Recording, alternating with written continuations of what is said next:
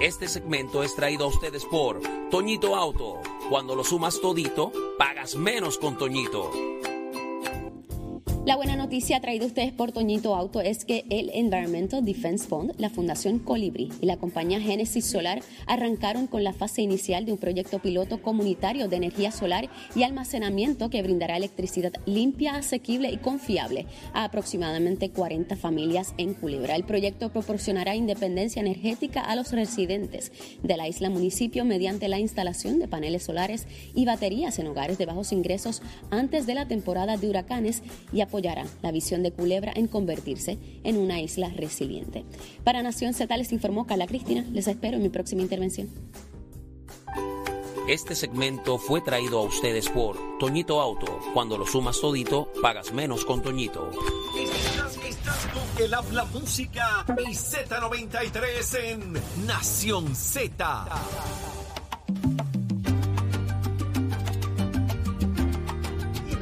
Aquí al Coca-Cola Music Hall, donde nos encontramos en el evento Fundación eh, CAP, evento uniendo cabezas por la Fundación CAP para continuar batallando contra el cáncer en nuestros menores. Y está conmigo precisamente el vicepresidente del Colegio de Trabajadores Sociales de Puerto Rico, Alejandro Santiago. Alejandro, buenos días. Muy buenos días, Jorge, y buenos días a todas las personas que nos están viendo hoy. Alejandro, eh, hay un proyecto de ley que está buscando atender el asunto de la escasez de vivienda en Puerto Rico, eh, situación que no es de ahora. Lleva muchos años en batalla en la legislatura, trabajar con la situación de vivienda. Encima de ello, la peculiaridad que hay también de que aquel que quiere comprar no encuentra, los que no tienen casa, cómo solucionar el problema. ¿Cómo enmarcamos esto precisamente desde el punto de vista del caso de Iliani Bey?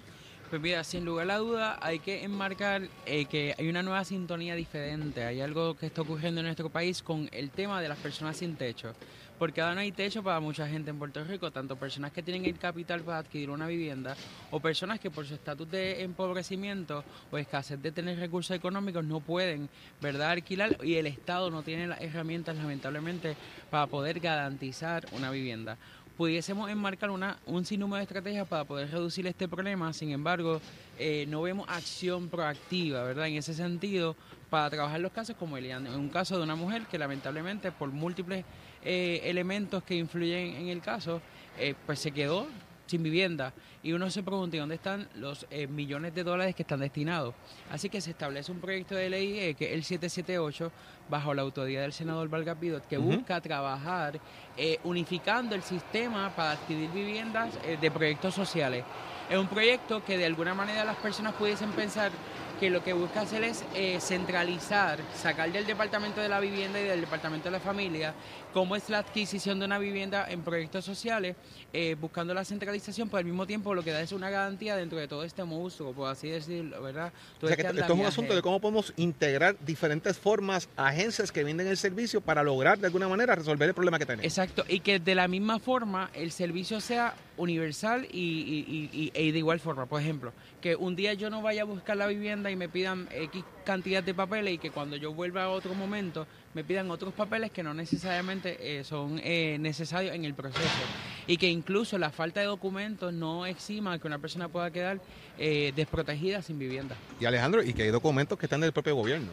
Exactamente. Que tú puedes interagencialmente solicitarlo, ¿verdad? Una identificación, pues, pues está a través de, lo que tiene el Departamento de Obras Públicas, que si usted quiere una información está en el Departamento de Hacienda, etcétera. O sea, hay información intragobierno que se puede solicitar, que, que, que, hecho, creo que eso estaba ya en función de alguna manera, que el gobierno eh, centralizadamente pudiese solicitar información de una persona entre las agencias. Creo que eso estaba trabajando, eso se trabajó. Sí, sin lugar a duda, tú pensás que como una estructura de gobierno debe tener toda la capacidad de poder facilitar los procesos, pero en el día a día, como profesional del trabajo social, uno se encuentra con múltiples situaciones y entre ellas el que uno tenga que ir agencia por agencia a buscar documentos que uno posiblemente pensaría en que pues me siento desde la computadora y los puedo adquirir y no es tan fácil como verdad padeciera.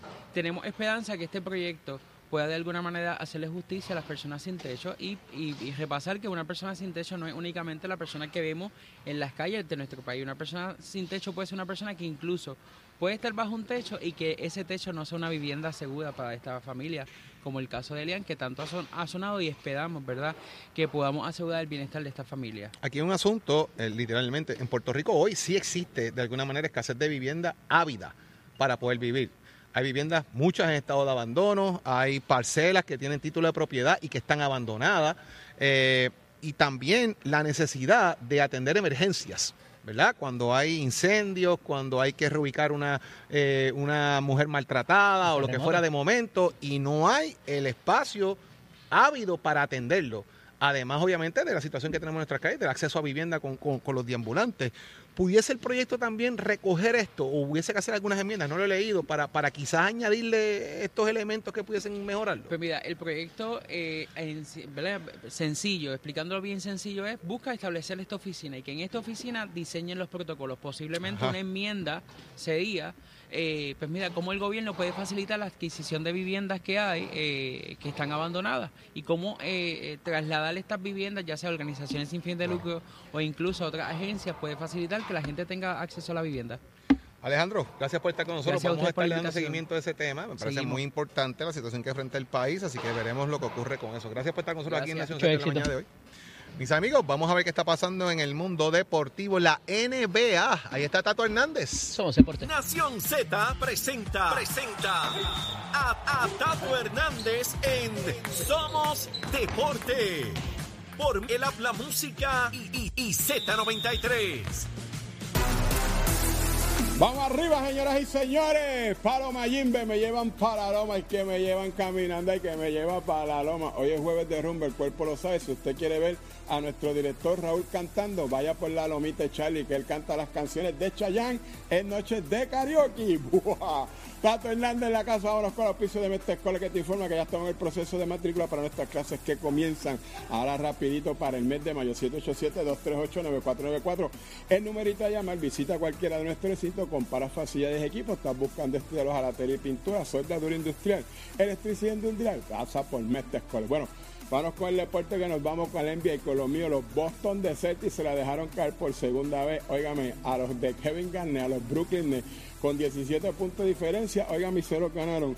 114, señoras y señores, le ganaron, así que ahora esa serie está 2 a 0, ya usted sabe, vamos a ver que mi Boston, pues ya usted sabe, desearle lo mejor para que ganen ese jueguito, esos juegos que vienen, esa serie que está más dura. Mientras tanto, en el baloncesto superior nacional, hoy tenemos jueguitos, Carolina en Bayamón, Arecibo en Quebradilla y Santurce en San Germán, todos comenzando a las 8 de la noche. Vamos a ver cómo salen mis vaqueros en este juego. Usted se entera aquí en Nación Z, donde nace la noticia deportiva, con el oficio de Mestre Escuela, el gachero, aquí.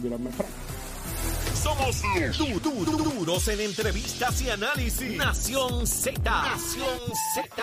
Por el habla música y la Z.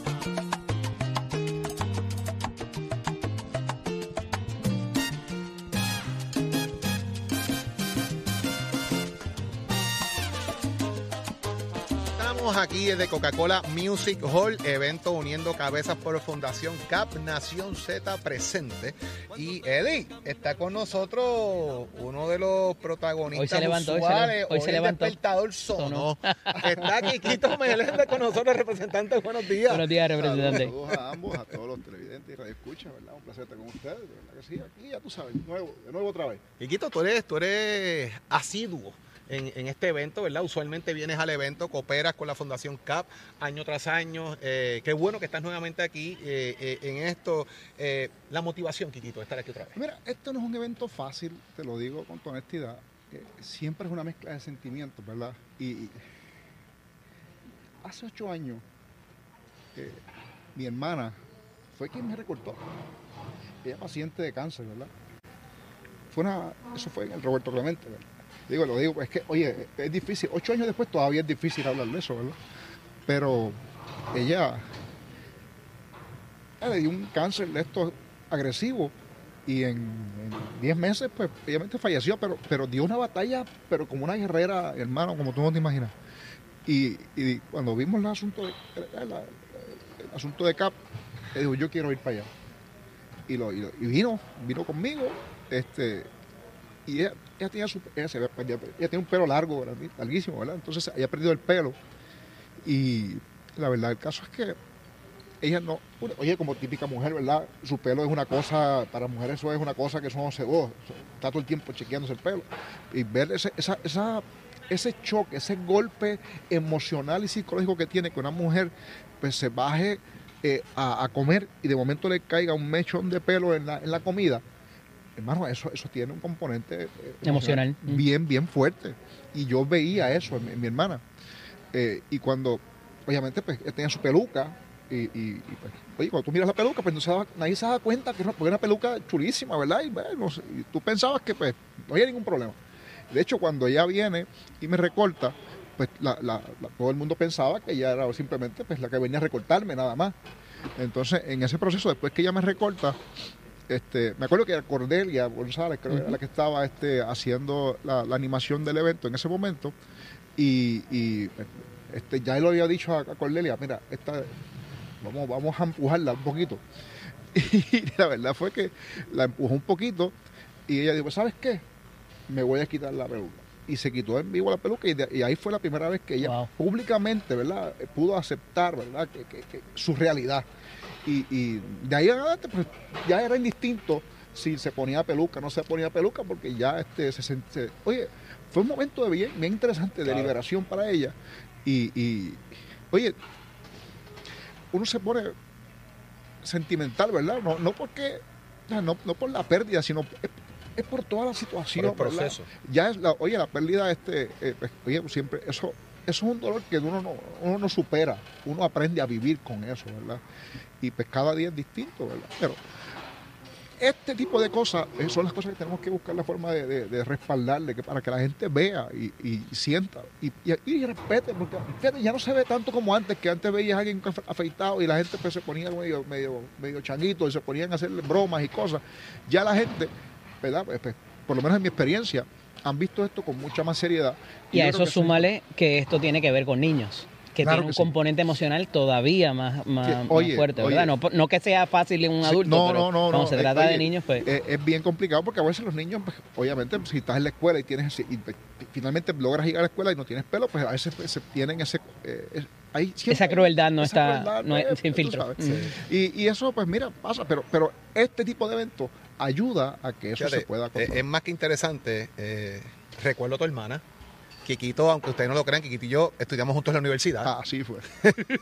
¿Ya la habían fundado? Conocimos cosas, buenas, cosas buenas y cosas que no vamos a Que decir no, al aire. no, no son publicables. Ca- Calla, calla, que, no, que nos cierran el y, programa. y- y- y, obviamente, yo, yo recuerdo en un momento dado también a tu hermana Kikito, dentro de todo ese proceso, el proceso cómo se vivió con tu señor padre Sí. eh, y toda esa situación, ¿verdad? Mi papá también es sobreviviente de cáncer. Eso fue lo que me motivó a mí hace muchos años. Ya no lo hago porque no tengo, eh, como ustedes saben, ¿verdad? Pero fueron tú, tú muchos lo años. hiciste, pero se te quedó Pero ya. Muchas, muchas veces. Yo, yo no, yo no recuerdo si fue. No recuerdo si fuimos tú y yo, que lo hicimos en vivo una vez en un canal de televisión. Yo creo No- que no sí. rec- yo creo que fue contigo, que lo hicimos juntos. Precisamente porque estaba el tema de tu hermana y estaba el tema de mi papá. Eh, y esas cosas, ¿verdad? Eh, emocionalmente son bien importantes porque uno se integra, reconoce y entiende lo que Sí. pasa. Pero como vinimos a lo que vinimos, pues por ahí vienen Vamos Kikito, para allá, por ahí vienen ya no los no muchachos y vamos a hacer esto aquí en vivo para que usted vea aquí a Kikito Meléndez, que van los muchachos aquí eh, que cooperan en el tema de lo que es la rasurada, ¿verdad? Como dice aquí, mire, la afeitada más grande, masiva, que se da en la donación de cabello. Kikito, ¿eh, ¿cuántos años llevas haciendo esto ya? Válgame, de- de- de- de- hace- se cumplen ocho años. Esta es la Ocho años, esta es la octava vez que lo haces ya. vez, más o menos, sí. Yo recuerdo, Jorge, eh, en, en el, me parece que fue para el año Recuerdo 2013, que, que estaba, que vino todo el componente de Fortaleza con los secretarios, con el gobernador García Padilla, este siempre está solidario. Y eso es un amigo que tenemos en común, los tres, eh, que es Alex Delgado, el compañero, ¿verdad? El, el director de allá de la emisora colega, que eh, siempre está detrás de uno pa- para Siempre, que siempre participe, es uno de los capitanes siempre eh, eh, de esto y, y siempre y está otro, detrás de otro eso. caso, ¿verdad? Que nosotros también, este, y lo hicimos juntos también, fue con, con Héctor Ferrer. Con Héctor. Sí, correcto, también. Ferrer, Héctor. Ferrer en paz descanse. Eh, oye, era, era un gran amigo. O sea, aquí la gente habla de que los políticos a veces, oye, sí nos damos golpes, porque la verdad es que a veces estamos aquí, tenemos diferencias ideológicas y las tenemos. O sea, eso no hay ningún problema con eso. Pero uno, este, eso no, uno se puede separar, ¿verdad? La paja del grano y al final del día somos personas y tenemos una relación muy, muy, muy cordial. Eh, yo también estudié con, con, este, con Héctor Ferrer, hicimos maestría en Derecho juntos y estuvimos allí. A veces la gente se decía, pero como rayos esos dos tipos están ahí sentados al lado. Oye, hablan de la gente en los trabajos, pero ustedes en el hemiciclo pasan más tiempo que con la familia. sí, sí. Eso es así. Va- va- Mete caña, mete caña. que me toca a mí. Cuidado con la-. Cuidado con las orejas. a Y a los, a los amigos, a los amigos que nos siguen por radio, pues ya los muchachos están ahí listos y van a Dale meterle caña. Mete, caña, mete caña. Y empiezan ya pues a pasar es la máquina. Eh, ahí están pasando de la máquina a Quiquito Meléndez, al representante Quiquito Meléndez, que como bien explicado, ya es la octava vez que hace, participa de este evento. eh, donando obviamente pues lo que es la cabellera, que sirve para muchas cosas también, con la cabellera también, ¿verdad? Eh, se fabrican pelucas, la Fundación CAP que hace tantas cosas por nuestros niños en Puerto Rico. Y no solamente es el tema, eh, eh, eh, Eddie y, y, y Quiquito, de los niños, es cómo integran a la, La familia. familia en la ayuda que le dan para subvencionar el tema de los niños, ¿verdad? Y eso es una- un punto sumamente importante de las labores que hace Bueno, la porque Fundación si el tratamiento Oye, es costoso, la- encima la de eso, mía, mm, La aportación mía no es muy grande, pero yo tampoco tengo mucho pelo, ¿verdad? pero puede- la persona puede donar el metálico también, o sea, estás, eh, eh, te puedes abrir la cartera en cualquier momento, Quique. Pero eh, no, te decía que además de, y, y trayendo el asunto de la familia, o sea, la familia tiene que dejar muchas veces de producir para acompañar al menor, entonces evidentemente los eh, recaudos se impactan también de la familia y, y la fundación ayuda con eso y, y lo hemos vivido con un ejemplo muy cercano que lo tenemos por ahí ahorita este y nos va a hablar de eso este porque se complica además de la situación emocional la situación eh, económica de las diferentes familias se impactan se impactan con esto La realidad es que es un proceso, ¿verdad? Bien, bien, ¿verdad? Como, como uno lo puede manejar de alguna forma.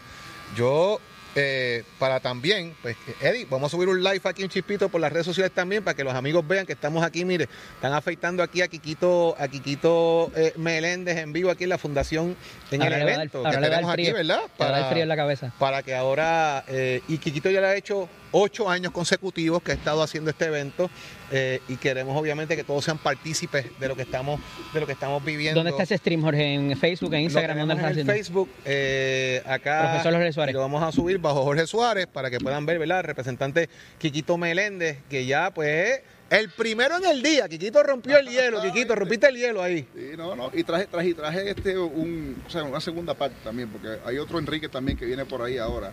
Traje también al, al, al segundo hijo, el del al medio, heredero y para que venga también, porque él me dijo, yo quiero hacerlo y también lo, lo va a hacer en los próximos minutos. Tan pronto salgamos aquí, ahora me toca, me- tan pronto vienen conmigo, le toca a Enrique, a Enrique José Meléndez, que ese es este, uno de los tres varones que tengo yo.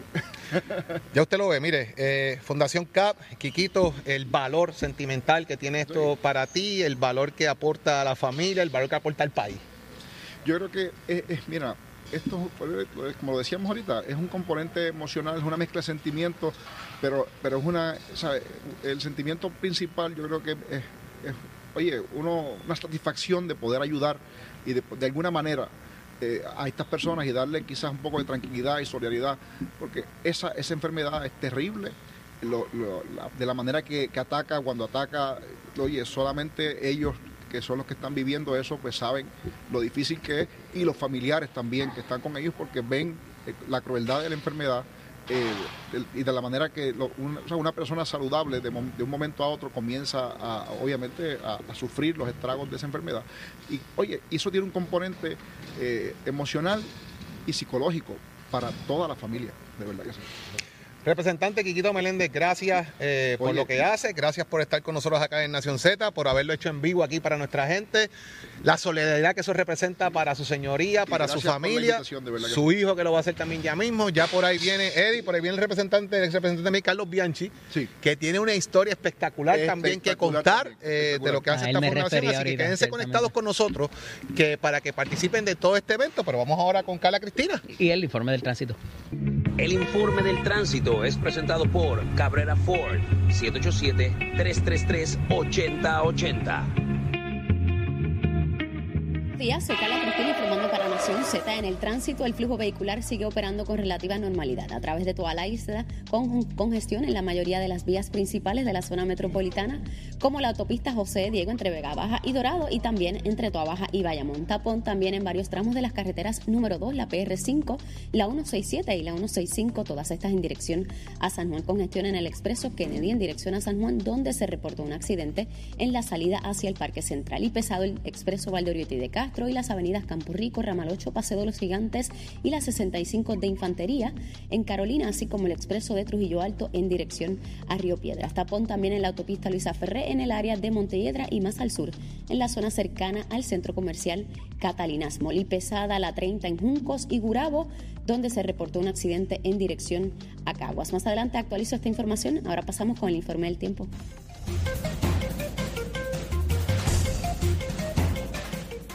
En el tiempo, aunque aire más seco se moverá hoy sobre el área, se espera que aguaceros y tronadas aisladas afecten a la isla. Esto en horas de la mañana los vientos alisios arrastrarán aguaceros sobre sectores del este y a medida que avance el día, los aguaceros y tronadas aisladas se desarrollarán sobre el interior hacia el oeste. Estas lluvias serán de moderadas a fuertes y pudieran generar acumulación de agua en carreteras y áreas de poco drenaje e inundaciones urbanas. Las temperaturas máximas alcanzarán los medios a altos 80 grados a través de las áreas costeras y más bajas las temperaturas en la montaña y el interior. Los vientos hoy estarán de este a noreste aumentando hasta 15 millas por hora con variaciones y ráfagas más fuertes sintiéndose en la costa debido a la brisa marina. Más adelante les hablo sobre las condiciones en el mar. Para Nación Z les informó Carla Cristina. Hacemos una pausa y regresamos en breve. Somos, somos una mirada fiscalizadora sobre los asuntos que afectan al país. Nación Z, Nación Z. Por Z93, somos su noticia.